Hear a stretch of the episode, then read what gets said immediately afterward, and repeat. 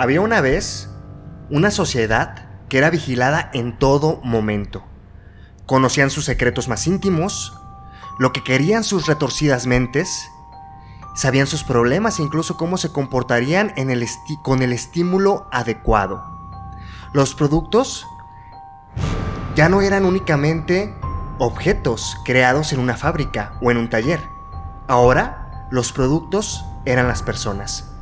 Y a pesar de eso, todos en ese lugar estaban de acuerdo en que se les vigilara así.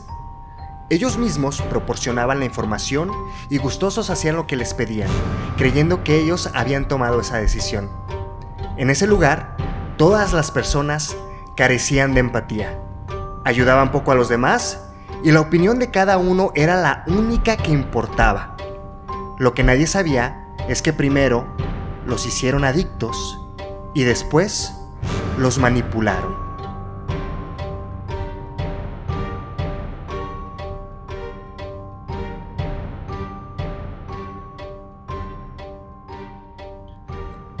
Quédate porque vamos a hablar de cosas muy, pero muy interesantes y recuerda seguirnos en Spotify, en iTunes como Conecta Libre.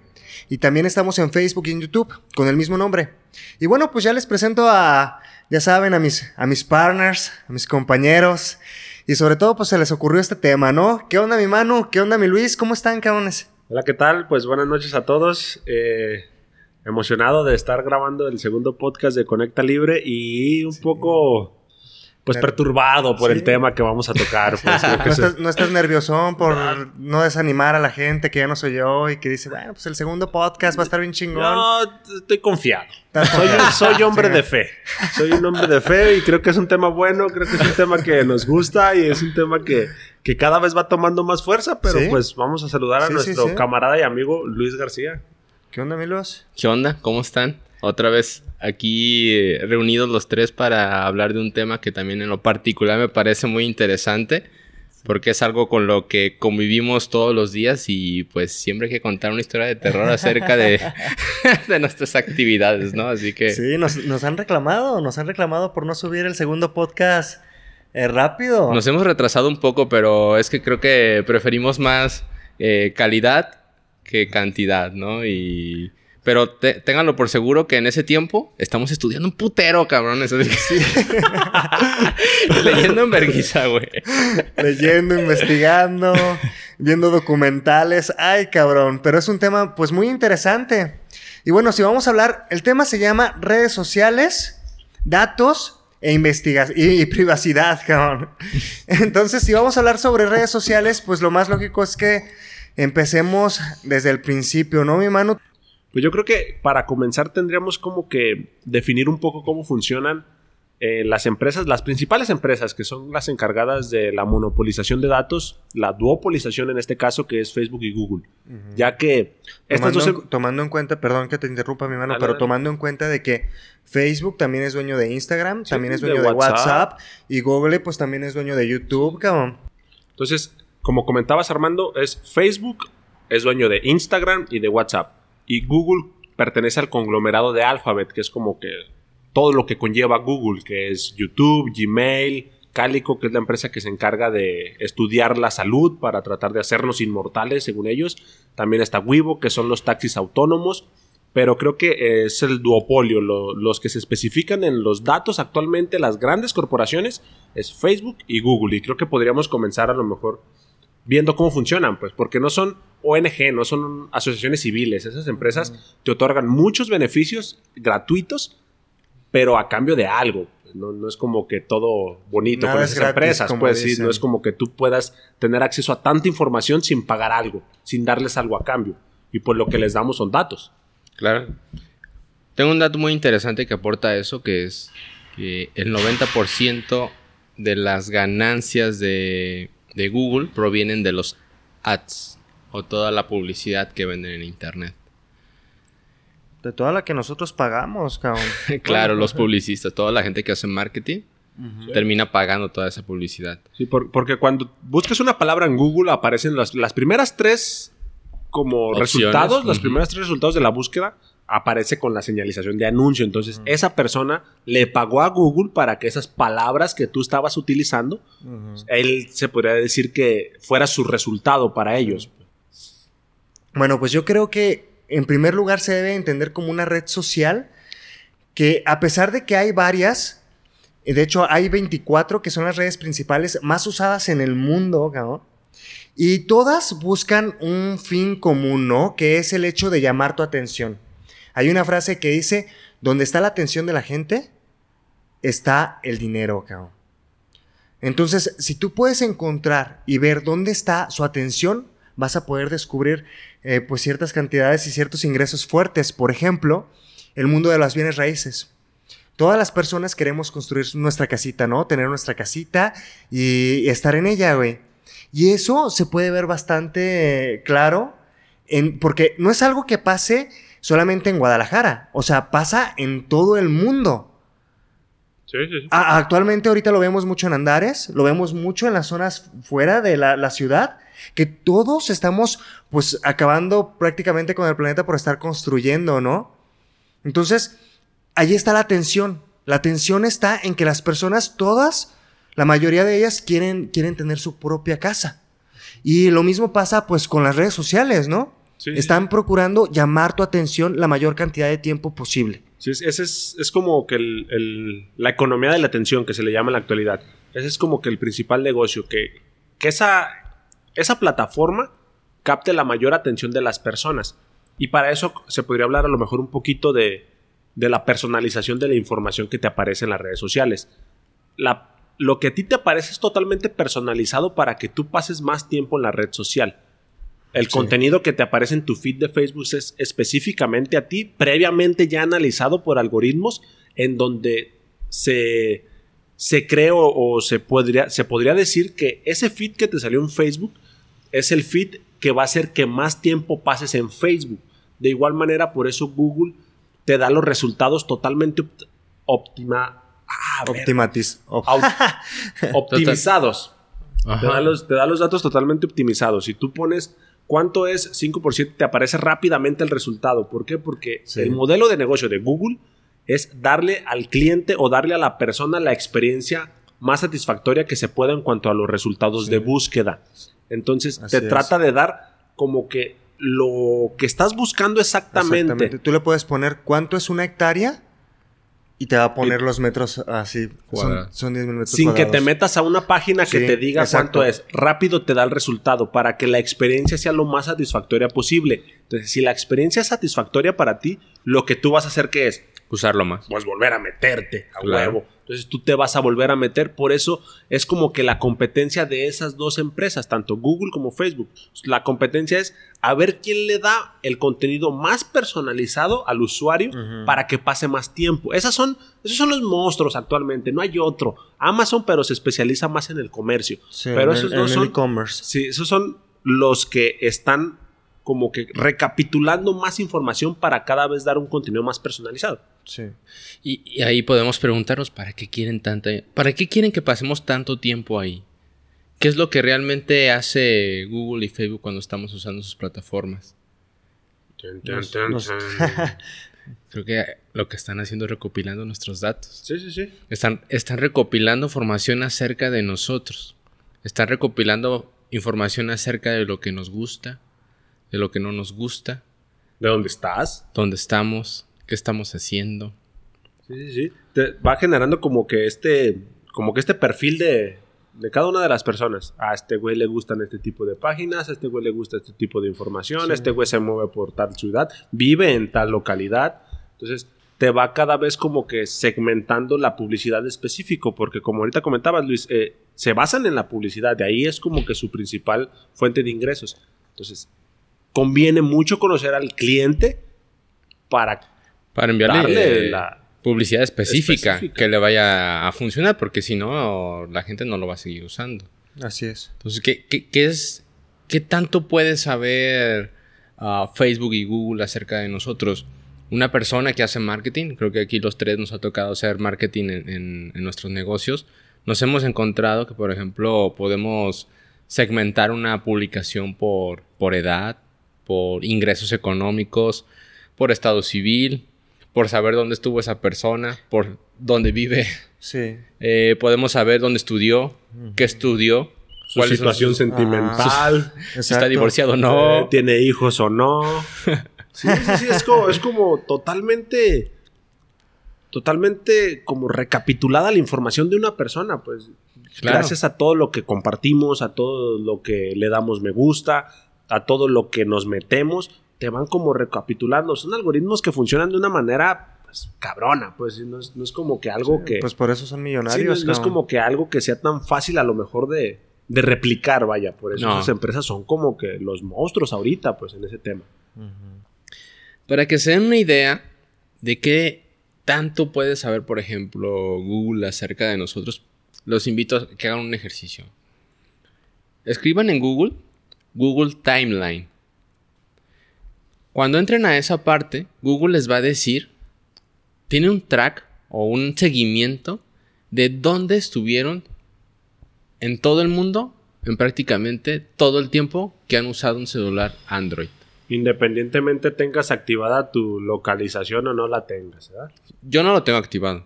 Ah, Y eh, hice este ejercicio y empecé a revisar eh, un día en específico y yo aquí puedo encontrar dónde me moví, dónde estuve, a qué hora, fotos que tomé, lugares que visité y todavía Google me pregunta si el lugar que visité es el restaurante de tal o si el lugar que visité era el negocio de tal para que le confirme si es eso o no o tiene otra opción donde le digo otro para yo decir exactamente dónde Dime estaba. cuál, güey. Dime Sí, sí, sí. cuál, por favor, necesito saber. Es que con, con cada, con cada información que le vas dando se va perfeccionando. Pues, Sí, claro, Es, es- algo que, que cada vez se va haciendo es más inteligente. pulido, cabrón. más perfecto, más estratégico. Hagan ese ejercicio. Pongan en Google eh, Google Timeline y revisen todo lo que sabe Google acerca de ustedes. Y O sea, ¿puede ver las páginas que también te metiste, mi Luis? ¿O es más enfocado a Localización. tu actividad. Así es. Ah, ¿Dónde ok. estuviste? ¿Dónde te moviste? ¿A qué horas? ¿Dónde saliste? Ay, con- y ahorita, ahorita nos mostraste unas fotos de tus hijos, cabrón, que tú habías tomado en ese lugar. No, y ni siquiera hice un check-in en, e- en ese lugar donde comí. O sea, Google me pone ahí que me moví en tal, en- a tal lugar, a tal hora. Me llegué a un lugar, tomé estas fotos.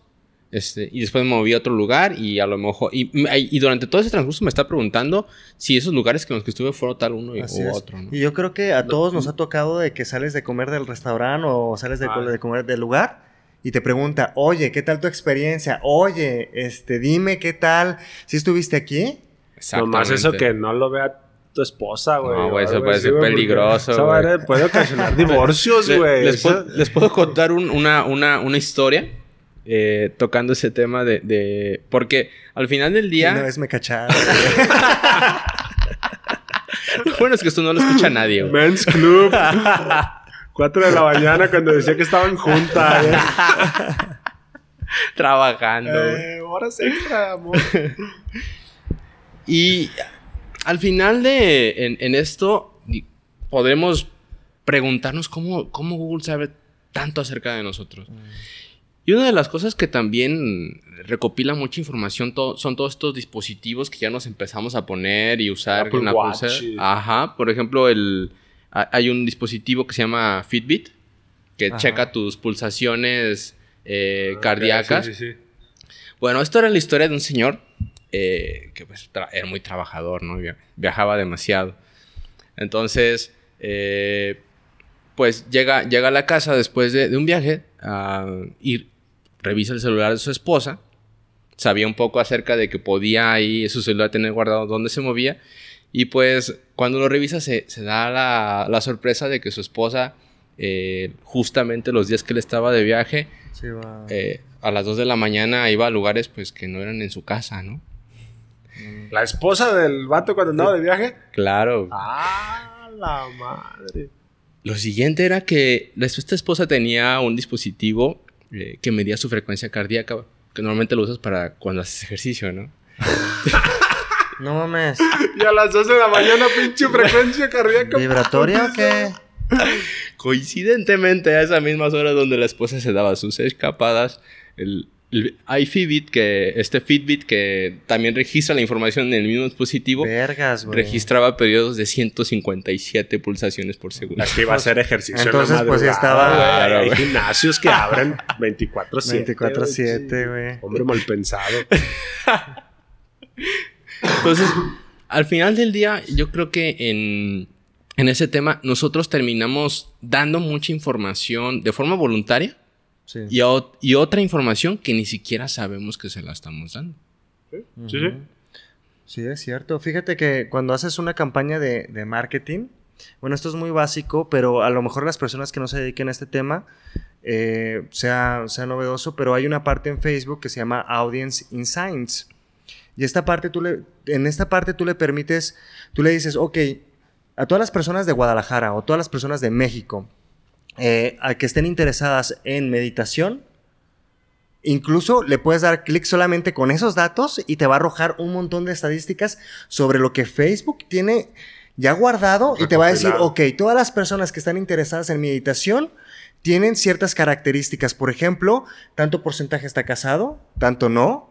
Se conectan desde cierto dispositivo, desde Android o desde iOS. O, O este, móvil o computadora de escritorio Así es. o algo así. te puede decir desde el móvil, si es, si es desde, desde el celular o si es desde la computadora. Y te puede arrojar una cantidad de datos enorme solamente para que conozcas a la persona que está interesada en meditación. Y eso que no le metimos más datos. Obviamente, entre más avanzada sea la búsqueda, lo puedes personalizar todavía más y darte cuenta cómo es que actúa tu cliente. Y eso solamente es lo que a nosotros nos dejan ver, cabrón. o sea, es, es lo que el mortal conoce, güey. El audience, el audience Insight, esto que seguramente es creado para hacer una, un marketing más adecuado. Pero en realidad es que las personas que tienen más datos, más información, pues no simplemente hacen lo que nosotros conocemos como marketing, ¿no? Sino que lo llevan un poquito más allá. Que pueden, ellos pueden llegar a conocer muchísimo más cosas, como dices, de las que realmente dicen. Por ejemplo, tú comentabas, Manu, acerca de- del tema de una empresa que contrató Facebook. Sí, sí, co- eh, Facebook contrató una empresa llamada Taste Cues, que se dice que las personas que trabajan en esa empresa tienen prohibido decir que trabajan en esa empresa. Facebook contrató para redactar todos los audios que se enviaban las personas a través de Messenger. Entonces, aparte de todo lo que ya nosotros le ofrecemos a Facebook, cuando te das de alta, pues pones tu edad, pones tu sexo y conforme vas interactuando con la red social le vas dando información con los, cada, los me gusta, lo que compartes. Aparte, los audios que tú transmites a las personas, pues no son privados, pues ellos están como que vigilando toda esa información con todos esos algoritmos y redactaban todos los audios, que en ocasiones, ahorita lo tocamos un poquito más adelante, pero se cree que es como para vigilancia, que es como para vigilar a lo mejor y para resguardar a la población, pero pues es básicamente para tener más estructura de las personas para cada vez dar publicidad Más más, específica, pues más, más detallada y más segmentada para que cada vez puedas tener más probabilidad de que la persona te compre. Y es que en la, en la actualidad, eh, estas empresas que han recopilado cada vez más información hablando de Google y de Facebook, se han vuelto cada vez más valiosas porque poseen la información. De hecho, sí. con Armando comentábamos que el, el año pasado eh, ya los datos son más valiosos que el petróleo. Todas estas empresas valen más que una empresa eh, Petrolera. petrolera. Ojo, ojo, y este dato no lo decimos nosotros, o sea, es algo que ya, ya salió, o sea, son noticias del año pasado, cabrón. O sea, los datos ya valen más que el petróleo. ¿Qué tan poderosos son los datos? Así es. Pero sí. datos, da- datos en masa, pues son cantidades Ah, sí, claro. gigantescas de datos que tienes recopilado que las empresas pues son las número uno pues en la actualidad. Son las empresas que, que más dinero se mueve ahorita en Palo Alto, California, Silicon Valley, pues es el como que el lugar actualmente más importante creo que del mundo pues en cuanto a avances tecnológicos. Entonces es como que el futuro de la economía se basa en los datos que tienen las personas. Por eso cada vez Google y. Facebook pues toman mucha más fuerza. Así. A mí me gustaría comentar cómo es que que recopilan esos datos porque se basan en diferentes cosas, güey. O sea, para, para darse cuenta de lo que nosotros hacemos y para mandarte la publicidad adecuada, se basan en tres factores. Uno que es cómo te comportas, otro es qué te interesa y el otro es cómo, en dónde te mueves o que o ellos le llaman datos demográficos. Geolocalización. Geoloca- Exactamente, cabrón. Entonces, ¿estás viajando muy seguido o no lo estás haciendo? ¿Eres un viajero frecuente ¿O no? o no? Y eso, imagínate, si tú eres una agencia de viajes, tú, ah, ev- evidentemente te interesa saber si una persona viaja, viaja, constantemente o no. Sí, sí, sí. Ah, y eso lo sabe Facebook. Claro. Y no es cuestión de, de magos o personas muy experimentadas para que te des cuenta de que eso ya viene por default en Facebook. Entonces, ¿tú crees, Manu, si yo puedo saber cómo te comportas, qué te interesa, mi Luis, y dónde te mueves, podré saber tu preferencia sexual, por ejemplo? Claro. Sí, sí, Claro que sí, cabrón. No, y la compartes aunque en no, la- Facebook. aunque no haya salido del closet. Imagínate algo así. No ha salido del closet, cabrón. Pero yo ya voy a saber que tú eres. Que, Que tú eres puto, güey. que eres puto, Manu. Yo, yo- yo creí que nadie sabía, güey. Vale madre. Yo, según yo me estaba escondiendo bien. güey. O sabes que también un problema de salud. Sí, ¿Qué sí, pasa sí. si empiezas a tener ciertos problemas? Si o no se buscan, oye, ¿qué pasó si tengo una pinche bola en, en la cintura, cabrón? No mames, eso lo puedes conocer mucho, mucho antes que cualquier persona, incluso que tu familia o tú mismo. Sí, sí, sí. Entonces, ¿qué es lo, ¿cuáles son las cosas que se pueden hacer? Nada más para que se den una idea. ¿Qué cosas se pueden hacer en Facebook? Mijo, ¿cómo puedes, qué tanto puedes conocer a una persona en Facebook? Pues puedes saber si estuvo hace poco en un lugar. Puedes saber si es un viajero frecuente. Puedes saber qué tipo de dispositivo está usando y en base a eso determinar si tiene un estatus socioeconómico alto o no. Puedes saber sus, sus ingresos, Situación Puedes- sentimental. su estado sentimental, Así es. si se acaba de divorciar, si va a ser papá en poco tiempo o si lo fue hace poco. O se acaba de proponer matrimonio, o si va a cumplir su primer año de aniversario. No, es puedes conocer muchísimas cosas a través de... De todo lo que vas posteando que tú vas- mismo en Exacto. Facebook. Porque Facebook es capaz. eh, hay un. Les, les voy a contar un caso. Es una, una, una persona que postea un- en Facebook una, una foto en una cuadra donde. De, de un, de un lugar de Estados Unidos que se ve muy fresón y parece que lo que está. Lo que checa Facebook que está buscando una casa. Entonces va a un lugar como que está viendo y al, al día siguiente, dos días, le puede llegar información de casas que están en la zona, porque a través de sus propios algoritmos Facebook es capaz de reconocer dónde está esa casa, porque recuerden que también Google, con, el- con Google Maps y con todo lo que está haciendo de, recorridos es. tridimensionales, al final del día, ellos, para ellos es una inversión porque están recopilando datos acerca de lugares. Es capaz de poder hacer cruces de información para ver dónde, dónde están sucediendo ciertos eventos o hasta dónde una persona se está tomando fotos, ¿no?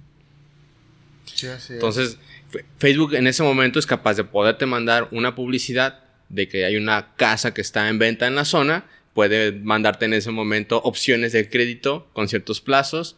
Eh, que sabe que seguramente para Ah, ti aplican para eh, Sí, exactamente Sí, sí, para sí, tu, sí, no te van a tus poner a muchos millones y ven que tu celular no llega a tanto nivel. Y, y en cierta forma es a- al usuario es, es, un- es algo positivo porque Claro que sí. termina dándote información que para ti Es es, útil. es útil. Y una persona que hace campañas lo sabe. Porque si tú cuando haces una campaña de marketing, ya sea en Facebook o en- o en Google, no segmentas bien tu publicidad, te castigan. No, sí. Así es. Te cobran más. Te, co- te cuesta más caro, llega a mucho menos Ajá. personas.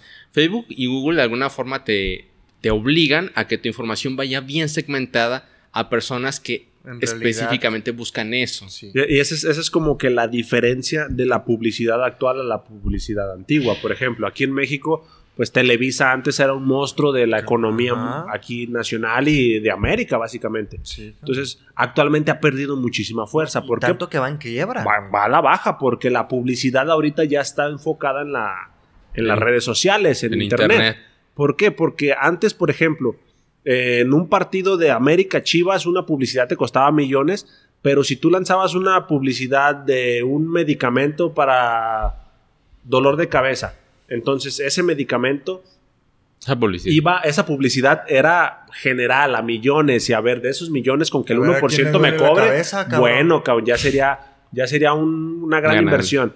Ahorita no. Ahorita ya en internet lo que se necesita es específicamente yo se le voy a mandar mi publicidad a estas personas Al que le- porque al si que le al que les- al que tiene migraña, Así cabrón, es, por al, ejemplo, ¿no? al que constantemente compra pastillas para el dolor de cabeza. No se la voy a mandar a una persona que simplemente le va a aparecer la publicidad, pero que tiene un porcentaje muy bajo de que lo vaya a comprar o de que vaya simplemente a Fíjense meterse a que- la página. Fíjense que hoy me pasó algo bien curioso en, en- estaba viendo YouTube, ya ves que te salen usualmente comerciales. Y de a dos. Y de a dos, sí. y me salió uno de Mid Valley. Este, yo ya había comprado uno con Jim Wick. Que es Eh, una plataforma de cursos en línea. Así es. Esta, este Mid Valley es una plataforma, plataforma de cursos. Y andaba investigando justamente sobre. Andaba investigando justamente sobre este tema. Y resulta que de repente me aparece un comercial, un anuncio de, de esta escuela, y me dice. La tecnología nos ha alejado bastante de las personas, güey. Hoy me pasó. Me- nos ha alejado bastante de las personas. Y me muestra a una persona que está totalmente enfocada a hablarte sobre el daño que está provocando esto y cómo puedes reconectarte con las personas más cercanas a ti. Y yo dije, vergas, güey. No es el tema que hablamos hace de una semana, güey. O sea, ti- ¿cómo, ¿cómo supo que estabas...? Fue un tema que estuvimos hablando hace una semana, Sí. ¿no? Prácticamente, hace justo una La semana. plática. Entonces, ¿cómo sabías? ¿Tú estuviste buscando en Google? Yo estuve buscando en Google. acerca de ese viendo- tema. Estuve viendo datos, estuve viendo privacidad, estuve checando todo lo relacionado, güey. Y obviamente me arroja este contenido y digo, vergas, güey. Es que evidentemente esta plataforma tiene a muchos maestros, a muchas personas.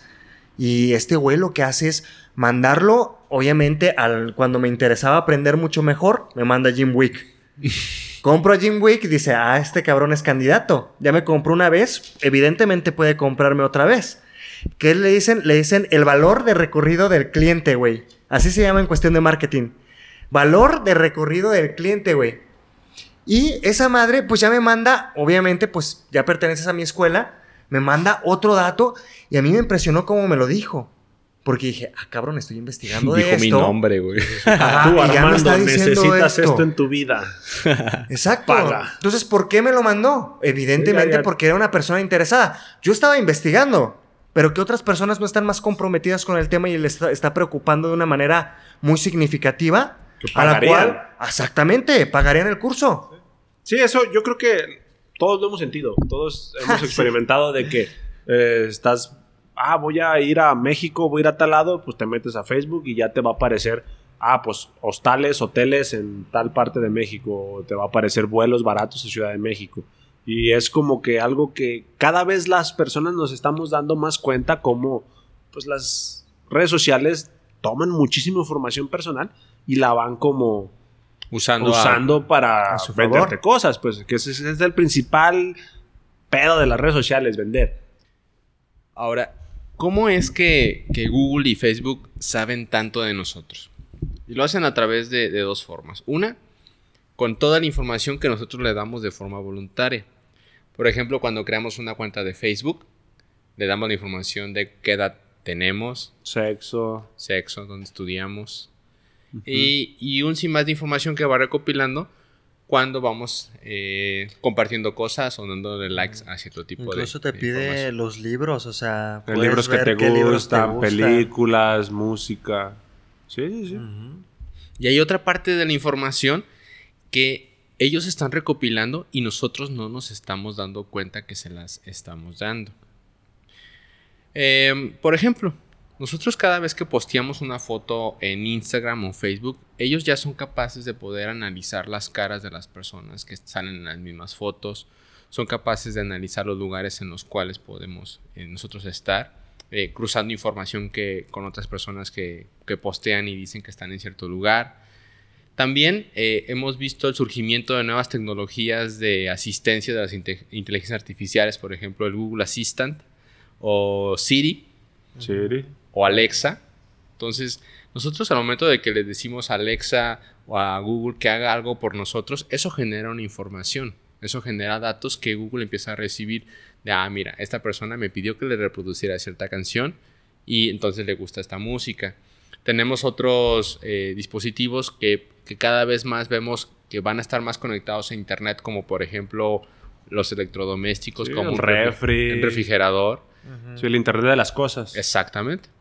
Una cafetera. Ajá. O sea, con, con solo estos dispositivos están conectados a internet o un termostato, por ejemplo, Un de auto. mi casa, un auto, eh, va a empezar a recopilar información acerca de nosotros, nuestros consumos, qué tanto consumimos ¿Cuánto café algo. consumimos? Exactamente, empieza, nosotros ahí estamos empezando a dar cada vez más interacción digital que se traduce en cada vez más información para ellos. Pues ya las casas inteligentes, güey, que ya todo está totalmente diseñado y todo está conectado a la internet de las cosas. Así es.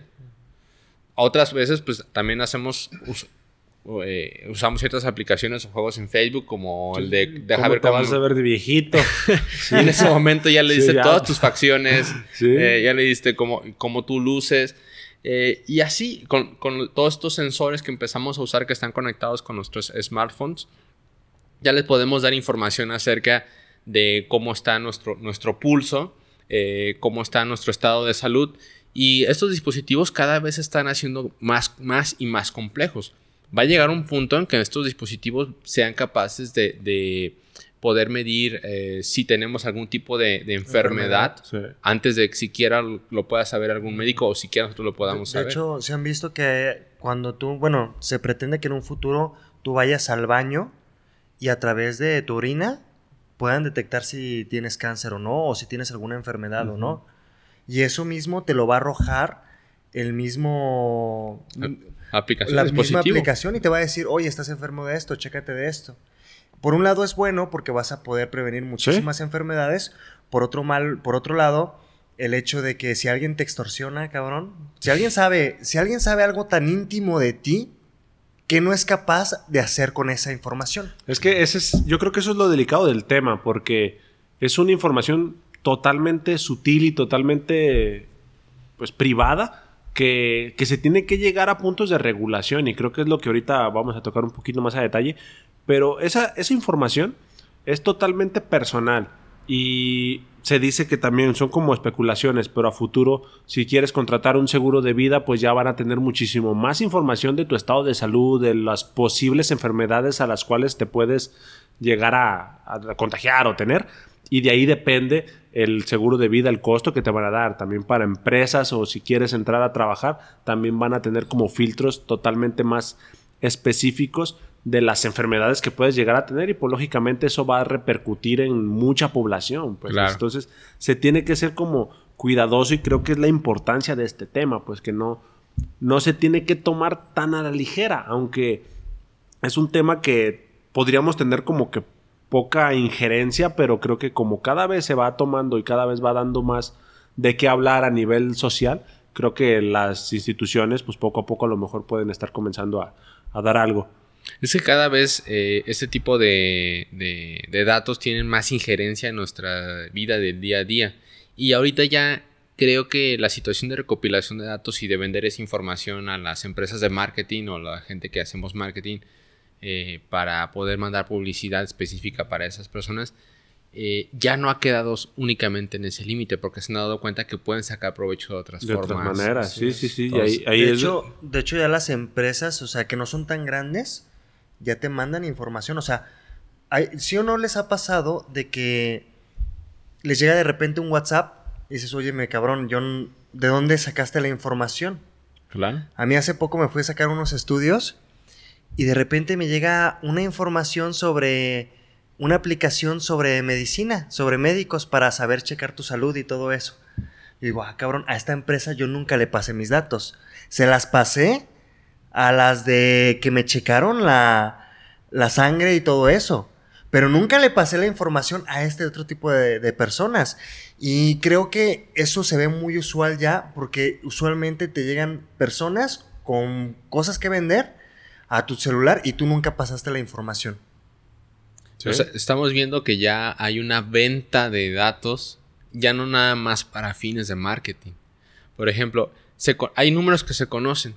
A- a- para una persona para Google que le venden información que ya tiene bien, bien segmentada, que ya tiene recopilado muchos datos, Si se lo vende a otra empresa para que lo vaya a usar para los fines que esa empresa requiera, cuesta 200 dólares. Para Facebook, Por persona. Por persona. Así es. Si Facebook vende los datos de una, de una persona que ya ha recopilado a través del tiempo a otra empresa que los va a usar confo- conforme esa empresa decida que es su propio interés de usarlos, cuesta 116 dólares.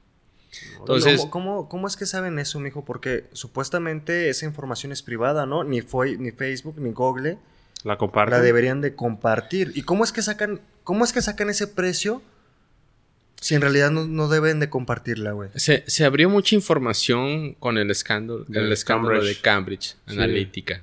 Sí, yo creo que ese es el parteaguas de, de todo lo que ahorita podemos llegar a conocer sobre, sobre la, la manipulación de datos y sobre la privacidad.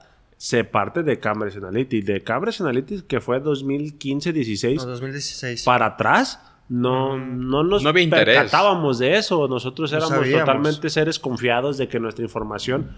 No la cuidaba Mark yo creo que- Zuckerberg. yo creo que ni, ni sabíamos la- las implicaciones que podía llegar a tener hasta que se destapó todo esto de, de Cambridge Cambridge. Analytics. Eh, Sí, es que estamos viendo que, que ya la información ha cruzado una línea en la que ya no nada más eh, se quedó en la parte de marketing. ¿Qué fue lo que pasó? Sí, yo, yo creo que podríamos a lo mejor como definir un poco qué es Cambridge Analytics. Pues a lo mejor qué es la, la empresa Cambridge ¿Qué- Analytics. ¿Quién es Cambridge Eh, es- Iman? Cambridge Analytics surge como una empresa filial de un grupo llamado CSL. Este grupo era una empresa de investigación del comportamiento y comunicación estratégica. Lo que hacían ellos era analizaban datos y se los proporcionaban a gobiernos o a organizaciones militares. Entonces, Cambridge Analytics surge como una filial de esa empresa o de esa corporación. Y lo que hacen es recopilar grandes cantidades de datos con el objetivo de modificar la conducta de la persona. Y en voz así textual de su director Alexander Nix, que él dice que es una empresa que cambia la conducta de las personas. Entonces, este, como que este impacto que, eso es- que tiene la empresa a nivel social se da y se comienza a ver en movimientos políticos. Comenzaron primero con pequeñas como países que tercermundistas que no tienen como tanta influencia de medios sociales y era el país de Trinidad, el Congo y todo donde con recopilando grandes cantidades de datos podían influir en las elecciones de esos países. Podían influir en las personas para que votaran por cierto partido político, para que votaran por la competencia o para que no votaran. Pero lo que se especificaba esa empresa era en la modificación de conducta. Y así es como se venden. Nosotros con toda la recopilación de datos que tenemos podemos usarlo para que las personas hagan ciertas cosas.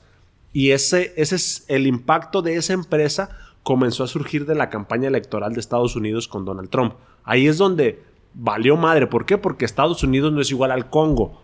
El Congo no tiene ninguna repercusión a nivel mundial, pero Estados Unidos pues es el papá, queramos o no es el papá económico, junto con China, que pues ahí, ahí es otro tema, pero Estados Unidos es Sigue la punta la del potencia, iceberg, sí, es la punta claro. del iceberg. Todavía. Entonces, Cambridge Analytica influyó, y lo dicen textualmente, sin Cambridge Analytica es muy, muy probable que Trump no hubiera ganado. Entonces, ahí Sí, es pero- como que ya comienza a tomar mucha fuerza lo Sí, que hay hace que estas tener en ¿Y empresas. co- cuenta cómo que- lo hicieron? Perdón. Sí. No, no, yo iba a comentar nada más que Donald Trump en ese momento tenía un edificio entero con gente especializada de Facebook, con gente especializada de Google, para que les ayudaran a optimizar mucho mejor las campañas. Y más Sí. aparte tenía a Cambridge. Cambridge, Analytics. Sí, sí, sí. Y, y se gastaba un millón de dólares Al diarios. Diarios en, pura, en puro marketing digital. Obviamente tratando de llegar a las personas que tenía, estaban indecisas en su voto, pero de una manera en que las a las personas que les llegaba la publicación eran influenciadas. O sea, ya no les, ya no era una simple campaña de marketing, sino a través de sus rasgos y a través de sus de Creencias. sus creencias Sus miedos. Eran influenciados para que votaran a- por Donald Trump. Entonces sacaron muchas campañas en las que ellos sabían que a través de su psique iban a tener más éxito que si no lo hubieran hecho. cabrón. Entonces, creo que en, en ese tema, ya esta recopilación de datos cruzó una línea en la que está empezando a tener una repercusión en la democracia. Sí, sí, sí. Muy grande, cabrón. Sí, sí, sí. Eh, Primero como, como definir que a lo mejor la democracia, por ejemplo. El- la democracia surge con esta bonita idea de que todos podremos valer lo mismo. Por esta bonita idea de que mi voto va a valer lo mismo que el de Carlos Slim. Entonces, yo tengo también cierta autoridad en las decisiones que se toman. Pero con todo esto que está pasando, pues es ya. Pues no tienes una decisión, pues no tienes un libre albedrío para saber qué elegir si te están manipulando de cierta manera. A, a mí me gustaría explicar cómo es que, que los están manipulando, porque eh, lo que hace Cambridge Analytics es checar varios rasgos psicológicos que tiene cada individuo sí, sí. a través de su comportamiento y su interés y seleccionar junto con un grupo de personas que son muy similares a esa persona cómo se podrían comportar. Entonces Cambridge Analytics lo que hace es decir, ok, este tipo de persona lo vamos a, a dibujar de un color amarillo, mientras que este otro tipo con estos diferentes rasgos vamos a dibujarlos con un color azul, ¿no? Y así empieza a formar diferentes rasgos. Y una vez que se da cuenta que un grupo de individuos comparte esas mismas características, les manda la propaganda adecuada para que ese grupo de personas actúe conforme ellos quieran como quieran el resultado, ¿no? Y es así como logra como logra el poder Donald Trump, que es ahorita Sí. lo que conocemos, y es así como lo hicieron en varios países. Es que- Replicaron el modelo, ¿no? Sí, que les funcionó. Lo, lo que, lo que hacían era. Lo lo de Cambridge Analytics se desarrolla por Alexander Kogan, que es un psicólogo social. Entonces, primero, como que entender que las personas que están detrás de todo esto son personas brillantes, güey. Son, Sí. no, no son cualquier güey. Son es- genios es- del comportamiento humano, Eh, Estos se, estos se forjan en ambientes académicos, güey. ¿no? Son como Sí, no son vatos muy pendejo, inteligentes, güey. Son vatos muy brillantes. Entonces, lo que hacía este cuate, Alexander Kogan, desarrolló una aplicación que es algo similar a las que nosotros vemos de qué personaje de la casa de papel eres. Y ahí está la banda, nosotros viendo a ver qué somos, cómo te ves de viejito. Y ahí está toda la banda, estamos todos compartiendo cómo nos vemos de viejitos. Entonces, cuando tú te metes a, a descargar esa aplicación en primera, pues ¿quién, quién ha leído los términos y condiciones, güey? No mames, nomás le das siguiente, Esas güey. madres se hicieron para no leerse, güey. Sí. Entonces, cuando tú descargabas o cuando tú autorizabas, no solamente autorizabas tu información, no solamente les otorgabas tu información, sino la de tus amigos. Entonces, Cambridge Analytica recopiló 80 millones de datos, güey. Es un putero, güey. Es un putero de datos. Y lo recopilaban en un test que ellos llamaban el test de los cinco grandes, que son los clasificaban a las personas en cinco grandes características de personalidad: apertura al cambio, perfeccionismo, extraversión social, amabilidad y estabilidad emocional. Esas eran las cinco grandes características de personalidad en las cuales clasificaban a las personas. Entonces lo que hacían era que cada campaña que tenía Donald Trump, por ejemplo, la campaña de las armas, se la mandaba específicamente al tipo de personalidad. Que, te, que tú tenías. No solamente si usabas armas, porque había, por ejemplo, personas que tenían como una apertura al cambio, pues a lo mejor son personas que les gusta más salir al campo, más de casa, entonces les mandaba específicamente publicidad a ellos. Personas que eran como más extravertidas, a lo mejor les mandaba que las armas para la seguridad de su casa. Y la publicidad era totalmente específica por sus rasgos de personalidad. Pero como ahorita comentaba, no se las mandaban a todos. No se las iban a, manda- a mandar a... No iban a tratar de convencer a las personas que iban a votar por Hillary Clinton- de que votaran por Trump. Pero había cierto sector de la población norteamericana que eran los manipulables, pues, o que eran Estaban los indecisos. los Persuadibles. indecisos, los persuadibles. Y era, eh, esos eran el foco, esos eran el foco de atención al cual Sí. tenías que hacer que votaran por Trump o tenías que hacer que no votaran por nadie. Y era ahí es donde entraba Cambridge Analytica a tratar de hacer que las personas hagan lo que a la campaña de Trump le convenía. Claro, eso, eso, eso totalmente es manipulación. Y, y- y no nada más quedó ahí, o sea, podemos, sabemos que Cambridge Analytics, después de haber probado su, su modelo de negocios, que fue muy exitoso, de eso, de hecho, si quieren indagar más de ese tema, les podemos recomendar un documental que está en Netflix que se llama Nada es privado. Nada es privado. Nada es privado. Está Eh, chido. Está completo. Está, muy cosas. bueno, ¿no?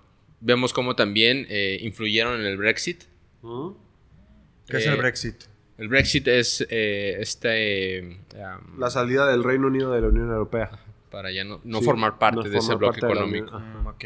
Entonces realizaban, realizaron una votación para que las mismas personas igual, con este afán de democracia, con esta idea bonita que es la democracia de que todos podemos decidir el futuro de nuestro país o del lugar donde pertenecemos, pero pues es simplemente una idea bonita, pues no es como que algo que en la práctica se lleve tal cual.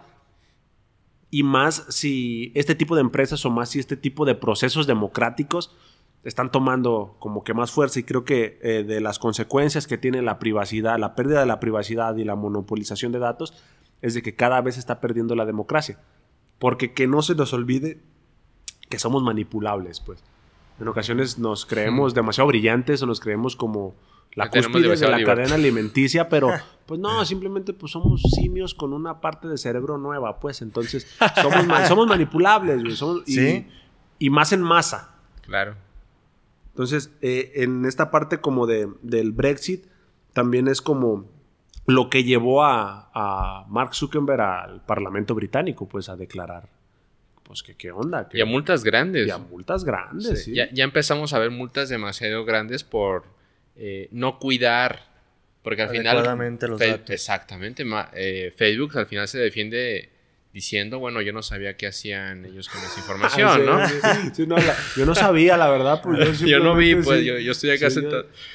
Pero cada vez hay, hay multas más, más grandes. eh, los gobiernos empiezan a presionar y hay cada vez eh, más regulaciones que eh, empiezan a, a poner algunos países para empezar a regular esto. Y vemos multas grandes, por ejemplo, de, del British Airways, que es una aerolínea de, de- de Inglaterra.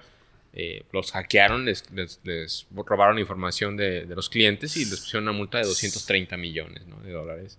Uber también tuvo una multa de 148 millones de dólares. Por ahí si usas Uber, creo que a lo mejor por ahí pueden estar tus datos en Tepito. No mames, el pedo es que pues ya se las robaron, güey. Y ahora sí que. ¿Qué haces Ya están con por ahí en internet. No, ya no puedes Ajá, hacer ya, nada. ya no haces nada. Pero a lo mejor eso pudiera ser eh, el menor de los problemas, pero eh, el hecho de que se roben la información y les pongan una multa, pero ya vemos manipulación de un sistema democrático y vemos otro tipo de cosas, como cosas que ya están empezando a pasar en, en China.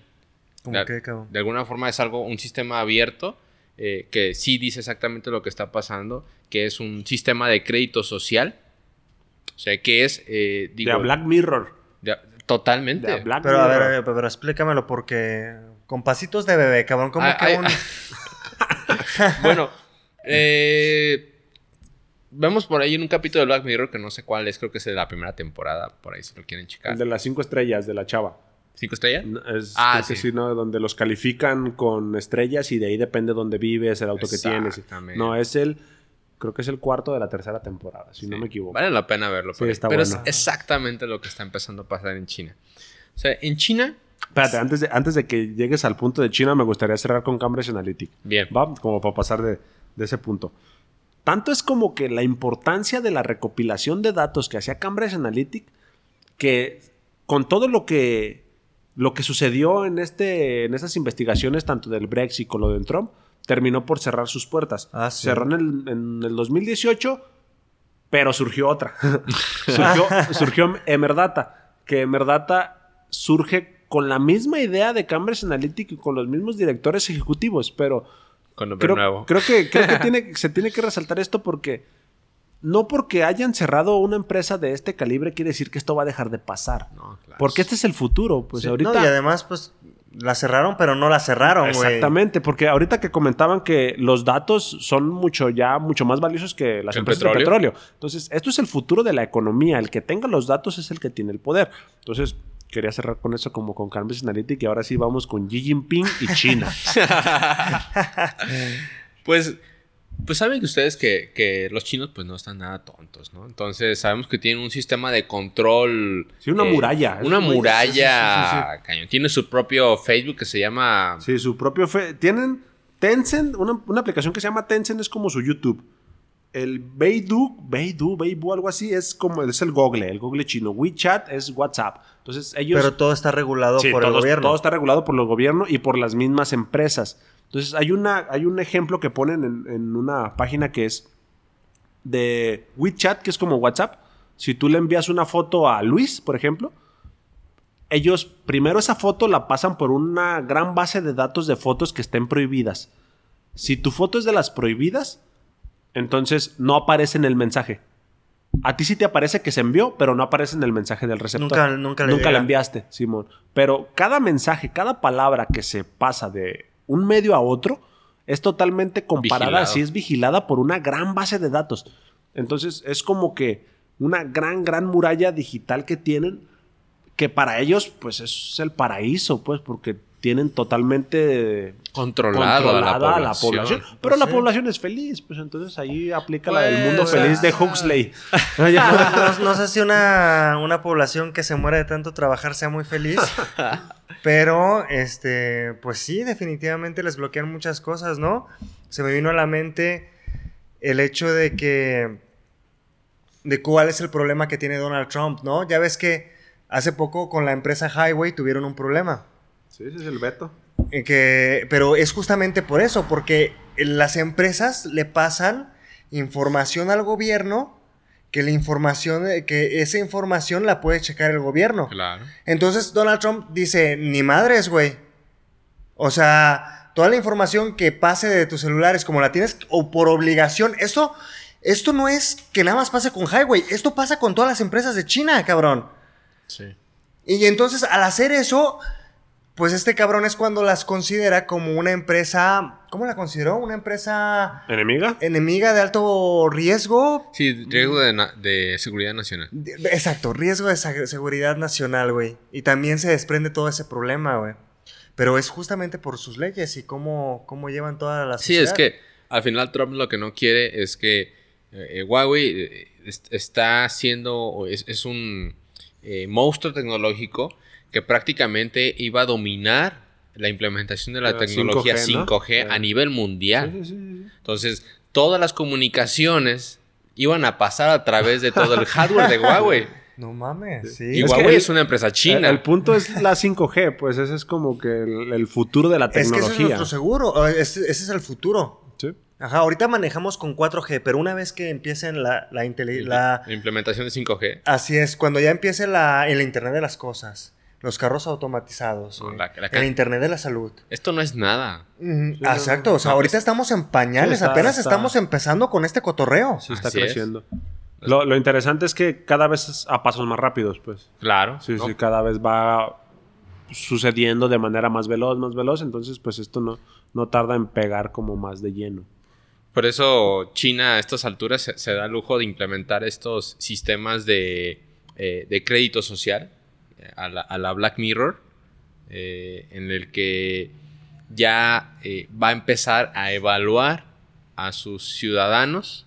O sea, est- esto ya empezó, esto ya está sucediendo, ya, ya lo han implementado. Ya me con califican, o sea, ya me califican ya te como me estoy califican socialmente. No, hubiéramos Así valido es. madre, mi No, hermano, en. China, güey. En China nosotros ya estuviéramos en la Presos, cárcel, güey. Sí, Miren, güey. aquí, por, por ejemplo, te, te evalúan tu comportamiento. E- Esto ya va a ser obligatorio a partir del 2020 en China, a nivel nacional. Y sabemos que China es el país más grande del mundo. Sí. No, y economicamente, pues ahí le anda compitiendo. No, Sí, va- lo va a tronar, Lo va a tronar En en unos años se lo va a chingar. Entonces, China evalúa tu comportamiento crediticio, eh, tus infracciones de tránsito. Si compras, por ejemplo, demasiados videojuegos, porque te Ah. consideraría una persona que no eres Productiva. productiva para la te nación. pasas jugando No- no mucho es vales porque verga, no estás güey. chambeando mucho, cabrón. Si posteas fake news, Ah. eso también es otro tema, las fake news. Ahorita lo hablamos, pero échale, échale. son, son temas por los cuales eh, China te quitaría puntos en tu sistema social. Ahora, ¿qué implicaciones tiene el que China te haga estas evaluaciones? ¿Qué es lo que te pierdes? Bueno, China dice, bueno, si no tienes suficientes puntos en este nuevo sistema de calificación que, te, que vamos a hacer, no vas a poder volar, Verga. no vas a poder viajar en tren. Te, te puedo quitar a, eh, que tus hijos tengan acceso a las mejores escuelas del país. Eh, te voy a quitar que también tengas acceso a, a buenos puestos de trabajo. Hasta cabrón. Puedo limitarte eh, que tengas acceso a cierto tipo de, de hoteles. Incluso puedo limitar la velocidad de tu internet. No mames. Óyeme, cabrón. Ah, está. ¿Cómo No, crees? y esto Pero ya es está que, que- sucediendo. que no lo Ajá, copien 2020, ese pues es que ya sistema. güey. a seis meses, mi Luis. Claro. Y esto, esto, esto ya está pasando. O sea, la implementación nacional es para el siguiente año, pero ya una buena parte de población ya está, ya está bajo este sistema. Y a esto le agregamos el sistema más avanzado de reconocimiento facial. China está, es- está haciendo una implementación nacional en todas las calles de cámaras en Ah, todos sí, lados. sí, sí. Entonces, sabe, vas a saber exactamente Pero- tu comportamiento social, dónde estás, qué estás haciendo, todo. Pero, pero se ve, se ve de, de película de Matrix, pues de ficción. Cuando va pasando la persona por la calle, se ve que la cámara identifica su rostro y aparecen sus datos al lado de la Ah. cámara, así fulanito de tal, tantos años, tal, tal, tal, Vergas, tal, tal, tal, güey. tal. Sí, China, en ese, en ese sentido de, de control, China está a pasos luz, pues, porque sí está Sí. totalmente amurallada, pues, Ajá. tecnológicamente. No puedes tener acceso a páginas web extranjeras, no puedes ver... no puedes accesar a no nada puedes de ver- Google allá. No puedes, no, no existe Google, no existe Facebook. Amazon, no existe Apple, no existe Facebook. ¿no? Ahí es totalmente, todas las aplicaciones son chinas, pues. Wow. Y una de las aplicaciones más populares era una, una aplicación del Partido Comunista Chino. Entonces, ahí es toda la información que te aparece en la red, donde la red en sus inicios era como el paraíso de la información, en donde podía checar de todo, en donde libre flujo de información. Ahí en China ya es totalmente Restringido. restringido por el gobierno y por las mismas empresas que desarrollan estas aplicaciones. Estamos llegando prácticamente a una nueva era de control gubernamental. China, por su tipo de sistema político, lo puede hacer abiertamente. Sí, acá Pero- todavía cuesta más trabajo. Claro. Sí, sí, sí, sí. Pero aún así, sabemos que países de, de primer mundo, por- como por ejemplo eh, Estados Unidos, hace lo mismo. Solamente que por su sistema político no se lo permite, no lo hace abiertamente. Y por ahí tenemos un personaje que se llama Edward Snowden. ¿No? que, fue, que fue una persona que, fue un trabajador de la, de la CIA y de la NSA, dos agencias de inteligencia de Estados Unidos. Y él en 2013 hace a través de, del, de Guardian y del, de Washington Post, eh, con el apoyo de estos eh, medios de comunicación, hace un... eh, eh, da información Filtró, ¿no? pública, Filtró de información, información. acerca de qué es lo que estaba haciendo el gobierno. ¿Y qué es lo que estaba haciendo el gobierno? Pues prácticamente estaba haciendo programas de vigilancia masiva. ¿Con cuál eh, pretexto? Con el pretexto... De la seguridad nacional. Claro. Sí, pero De- lo, lo curioso es que de toda la información que recopilaron no encontraron ni un pinche terrorista, güey. No encontraron No. nada, güey. Nomás era el paro de no. La seguridad nacional es lo primero. Sí, ese es el pretexto. Tenemos Siempre. entrevistas de Snowden donde dice que, que ellos vigilaban eh, abogados que estaban eh, negociando acuerdos comerciales con otros países, eh, registraban también todo lo que hacían y decían gente de UNICEF, maestros, periodistas, eh, presidentes de países que incluso son socios de ellos mismos, como Angela Merkel y, y Hollande eh, el expresidente de Francia. Eh, y al final sabemos que Edward Snowden tuvo que recluirse en otro país porque Rusia, ¿no? Estados Unidos. Oye, pero exactamente. ¿quién es Edward Snowden? O sea, ¿qué hacía antes de Él era declarar todo esto? parte de la, del área tecnológica de estos sistemas que hacían la vigilancia masiva a su población. Ellos prácticamente lo que hacen es a través de, los, de las mismas aplicaciones y de los celulares escuchaban y analizaban todo lo que pasaba por mensajes y por audio. Vergas, güey. Y podremos decir que a lo mejor esto sucede en otros países nada más y que aquí no pasa nada en México, ¿no? Pues Pero- pero... peje, cabrón, yo creo que... Bueno, ese bueno, está más es que a nivel de Estados Unidos y China, pues nosotros tenemos un Alcatel, güey. Pero sí ha pasado en México, ¿eh? Ah, ¿sí? Claro, claro. Eh, hubo una investigación en el sexenio anterior de nuestro grandioso presidente Peña Nieto, Mm, Enrique Peña Nieto. en el que se, se sabe que Peña Nieto estaba espiando ciudadanos y periodistas ¿Cómo Ah, crees? sí, sí, lo de los periodistas. que peleaban por los derechos Ajá. humanos. Vergas, güey. A ¿Cómo través de una- muchas veces que digo vergas, no puede ser. a través de una aplicación que se llama Pegasus, que instalaba un malware. Es una aplicación de una, de una empresa israelita. Sabemos que los Ah, israelitas pues son bien cabrones. tops Ah, en sí, ciberseguridad y todo ese tipo de temas. Entonces, esta aplicación se puede vender a, a prácticamente cualquier gobierno.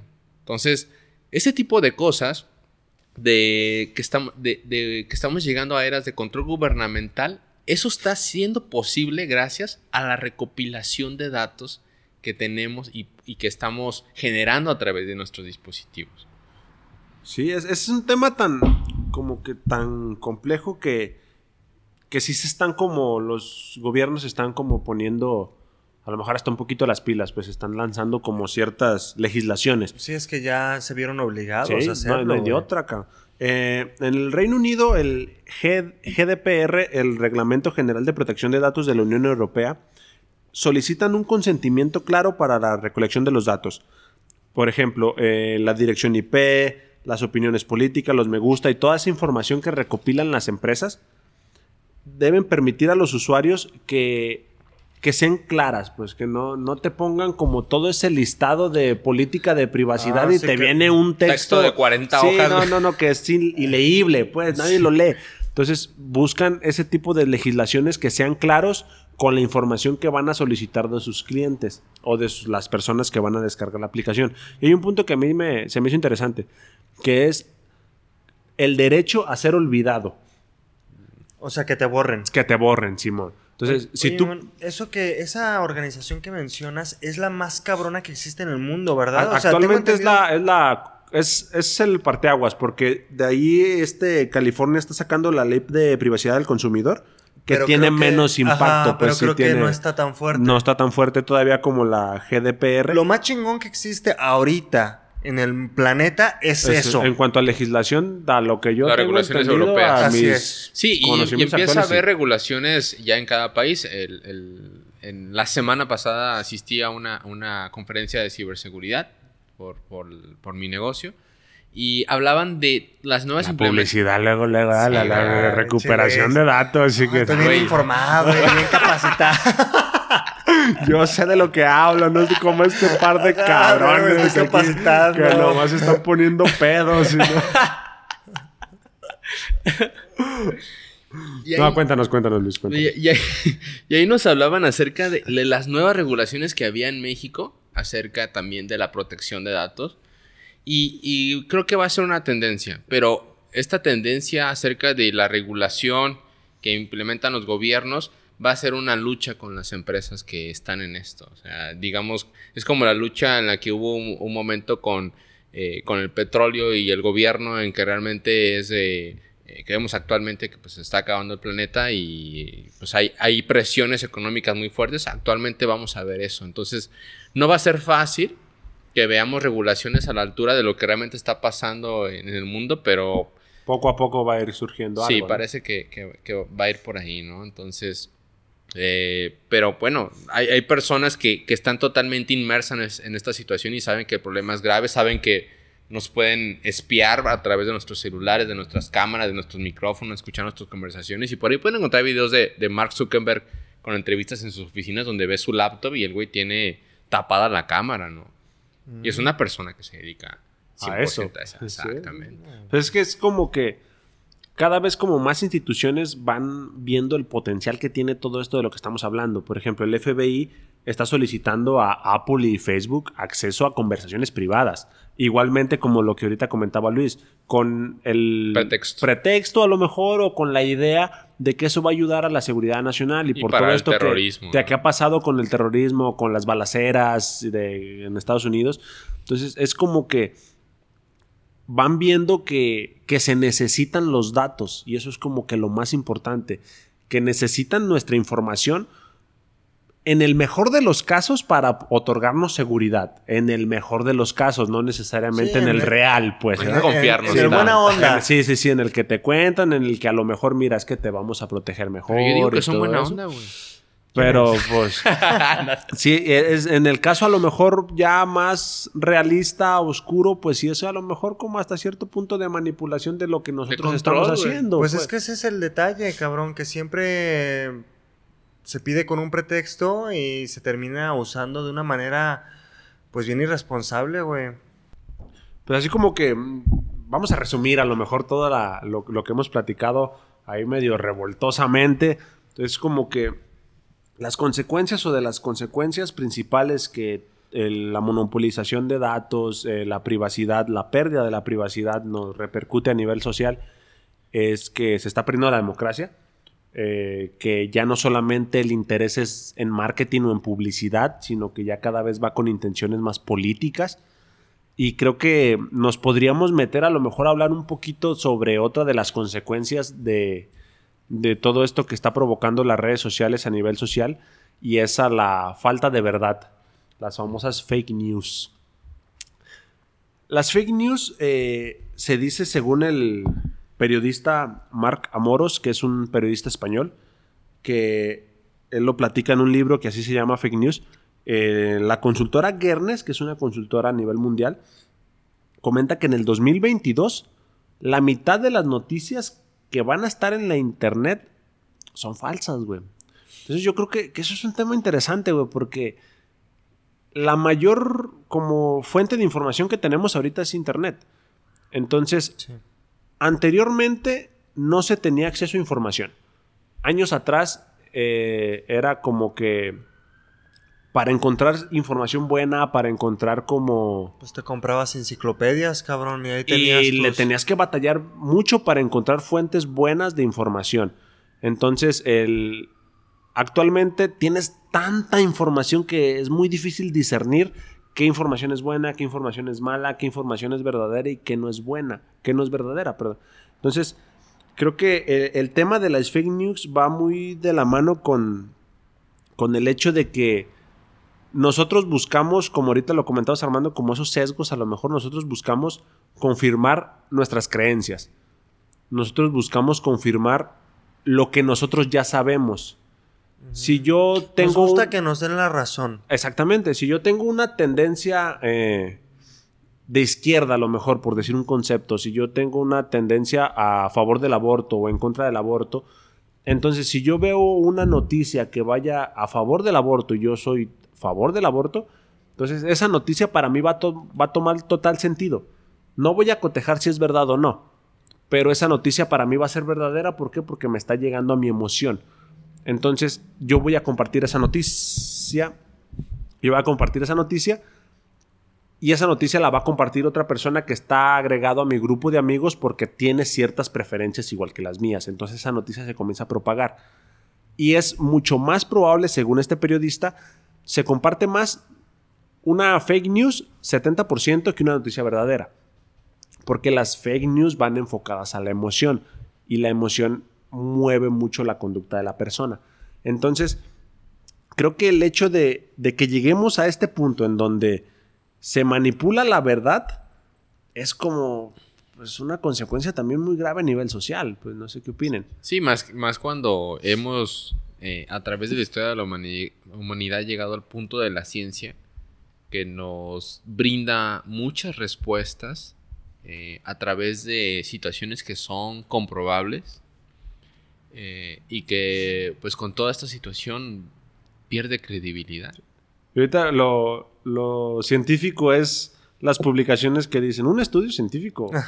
tal, tal, tal. Ah, ¿Cuál estudio científico? Ese es otro Esa sesgo. pinche frase que pone un cabrón Solo ahí. pusiste de que- título para que que, llamara la para que atención. llamen a un pinche clickbait que es, ah, no mames, un estudio científico lo dice. A ver, yo me voy a meter. Un estudio científico dice que si usas calcetines cafés vas a ser más propenso a tener éxito en tu vida. a la madre. Pero sí, eso de las fake news es, ha llegado a tal punto que en, en el, en el 2014, en España, el diario El País, que es el periódico aquí en Guadalajara, a lo mejor el informador, pues que es como que el periódico que más se vende, publicó una noticia de Hugo Chávez, cuando Hugo Chávez vivía, una foto donde aparentemente Hugo Chávez estaba en el hospital. Pero era una imagen de un cabrón que se parecía a ese güey.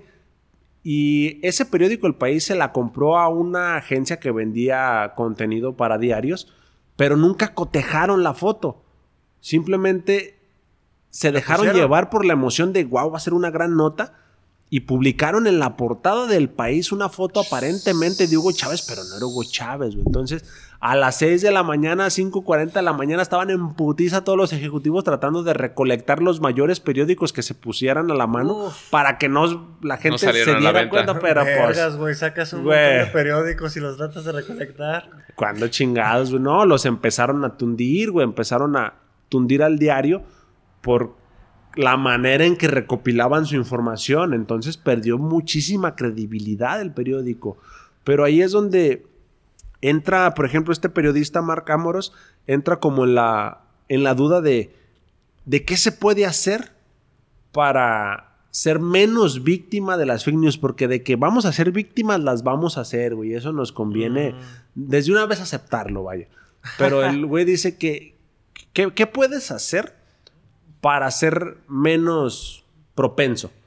Entonces, eh, trata de ver como que las, las consecuencias primero y es no, no culpar a alguien en específico, aunque hay organizaciones que se encargan simplemente de propagar fake news, pero es no culpar a alguien en específico, sino es una culpa general, global.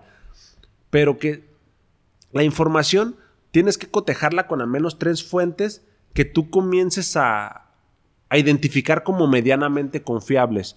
Por ejemplo, de la manera personal, una de las fuentes confiables para mí de política en México es Animal Político.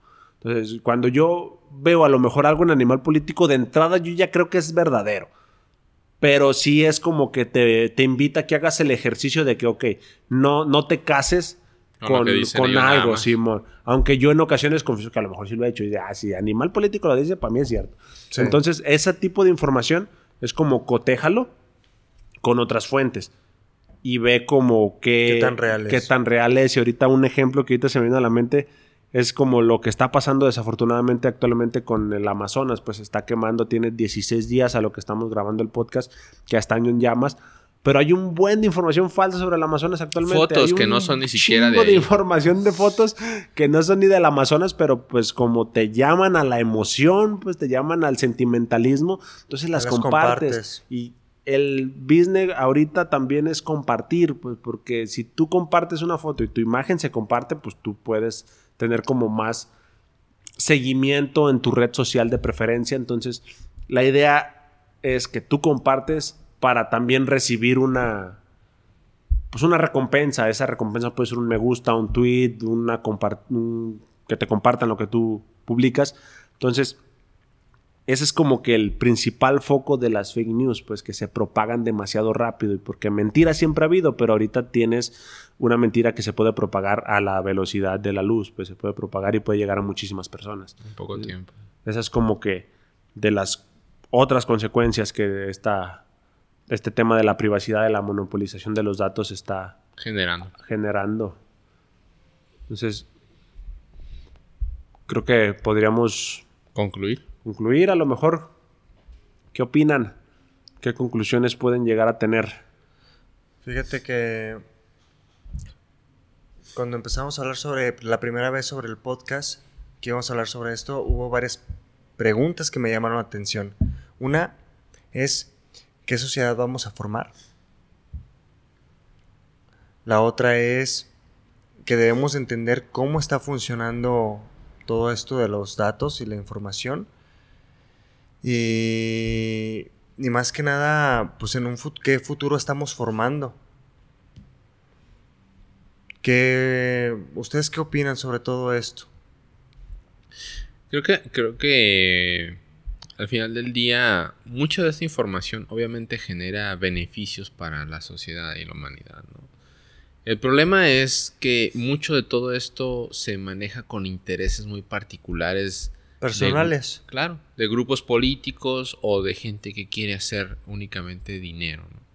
Entonces, se puede direccionar toda esta, esta información que se genera eh, hacia un punto de desarrollo y que realmente eh, aporte un, un crecimiento a, a- la humanidad. No sé, o sea, la recopilación de datos al final pudiera generarnos muchísima información que, que nos pudiera ayudar a entender mucho acerca de nuestro mundo y que podamos usar esos datos de una forma más constructiva. Otro, otro, punto que considero importante es que si como sociedad entendemos las implicaciones que tiene el, eh, toda esta recopilación de datos, creo que podríamos tener un punto en el que nosotros podríamos decidir qué es lo que queremos que, eh, que estas empresas sepan de nosotros. Ya hay iniciativas de empresas que te pagan por tú deliberadamente darles tu información. Pero tú eliges qué información les quieres dar. Entonces, yo creo que se trata de, al final del día, estar bien informados acerca de, todo este tema y de deliberadamente decidir qué es la información que a mí me conviene eh, que estas empresas sepan de mí para que me den eso que yo busco. Sí, es, como, como una idea de, de qué pido a cambio de mis datos. Así es. Porque este, esto, esta recopilación de datos, como comentan, puede ser puede tener un punto importante en la humanidad, pues puede de verdad influir de manera positiva. Es que sí nos puede ayudar. Pero si yo por mis datos lo único que pido es saber cómo me voy a ver de viejito, está cabrón, pues, porque hay un, uno, cuate que se llama Jaron Leiner que trabaja en Silicon Valley, que es de los pioneros en el tema de la realidad virtual. Y es el vato desde mi punto de vista vale mucho la pena. Tiene un libro que se llama, está el nombre medio, acá que es 10 razones para borrar tus redes sociales de inmediato. Entonces, una de las propuestas que él hace es que, que si vas a otorgar tus datos, sea a cambio de algo que para ti sea positivo. Entonces, eh, él comenta que, por ejemplo, si tú tienes la oportunidad de otorgar tus datos de salud, de otorgar tu, información personal en cuanto a tu salud, pero a cambio de eso tú puedes recibir como retroalimentación de tus células, de... una inteligencia artificial que va a analizar tus enfermedades posibles. que va a analizar en un futuro tú puedes padecer esto y esto y esto, pues no mames, a huevo que lo pagas, güey, a huevo que te interesaría saber esa información. Es más valioso lo que te están otorgando en comparación de los datos que tú estás ofreces. ofreciendo, así es. Entonces, es ¿Qué nosotros pedimos a cambio de nuestros datos personales? El problema, y yo creo que de ahí parte todo, es del conocimiento de esto. A lo mejor, mientras más podamos empaparnos en cómo funcionan todas estas nuevas tecnologías, porque de verdad muchas veces no sabemos cómo funcionan, simplemente las usamos. Las usamos, las usamos, las usamos sin tener un conocimiento, a lo mejor un poco de, a ver, ¿qué está pasando detrás de todo esto? Y creo que eso podría ser algo positivo. Una de las características que a lo mejor también comenta él que hasta cierto punto comparto, es, él, él comenta que, que se tiene que ofrecer un valor que tú también tienes que pagar a lo mejor por usar una red social. Ya que si tú pagas, no estarás de, estarás de alguna manera exigiendo un poco más a algo que se te da de manera gratuita. Y él pone el ejemplo de Netflix. Netflix, tú le pagas y lo que hace Netflix es solamente tratar de darte la mejor información, pero de ellos. No te venden, no venden tu publicidad a otras personas a diferencia de Facebook. Y ese es el principal problema, que Facebook sí vende tu información a otras personas. Entonces, como idea, él, comenta que las redes sociales deberían de pedirte cierta cuota económica que yo creo que si pagas, a lo mejor muchas personas dejarán de usarla. Y como conclusión, yo creo que una de las maneras es sí bajarle al uso de las redes sociales. Claro. Y si, y, a lo, y si a lo mejor no sienten con todo esto que hemos platicado el día de hoy que hay que regular el uso de redes sociales y de todos estos sistemas, a lo mejor en el siguiente podcast, podcast. vamos a hablar acerca de temas de... Un poquito más espinosos. Sí, creo que... Creo que nos pudiera ayudar un poco a dar ese paso, ¿no? De, empezarnos a regular en todas estas tecnologías. Eh, y bueno, ojalá. En el siguiente podcast vamos a hablar un poquito sobre la.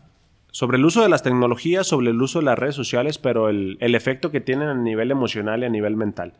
El efecto que tienen en las personas, tanto, no sé si te ha pasado, pero a lo mejor pues, te has considerado que usas demasiado tu teléfono o lo usas de manera muy automática, a lo mejor que no tienes nada que hacer y lo primero que se te ocurre es meter la mano a la bolsa para sacar el teléfono y meterte alguna de las aplicaciones que ahí tienes.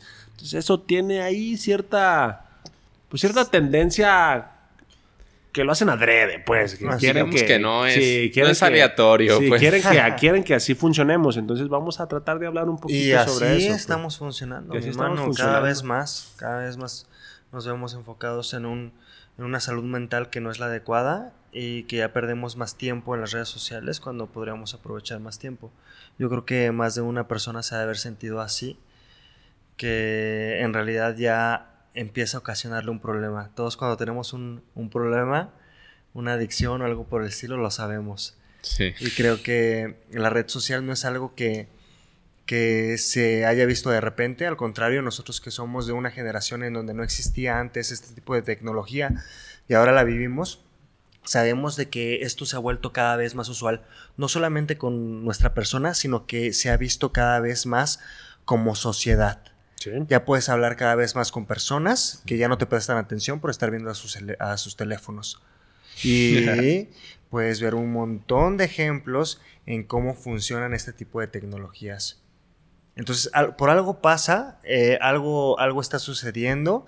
Y en el siguiente podcast, pues vamos a hablar de, de todo el problema que viene con la salud mental, la, de- la adicción, y cuáles son las consecuencias que esto está generando a un, a un nivel personal, a un nivel en donde en realidad ya nos está afectando profundamente como sociedad, como personas y como individuos que interactúan. Porque más que nada somos personas que necesitamos sociabilizar uno con el otro. Y son habilidades que cada vez vamos perdiendo más a raíz de este, de este tipo de cosas. Entonces, bueno, pues yo creo que eso es lo que vamos a ver en el siguiente podcast. Espero te haya gustado. Así que... Y sí. Si quieres tener privacidad, pues no la tienes.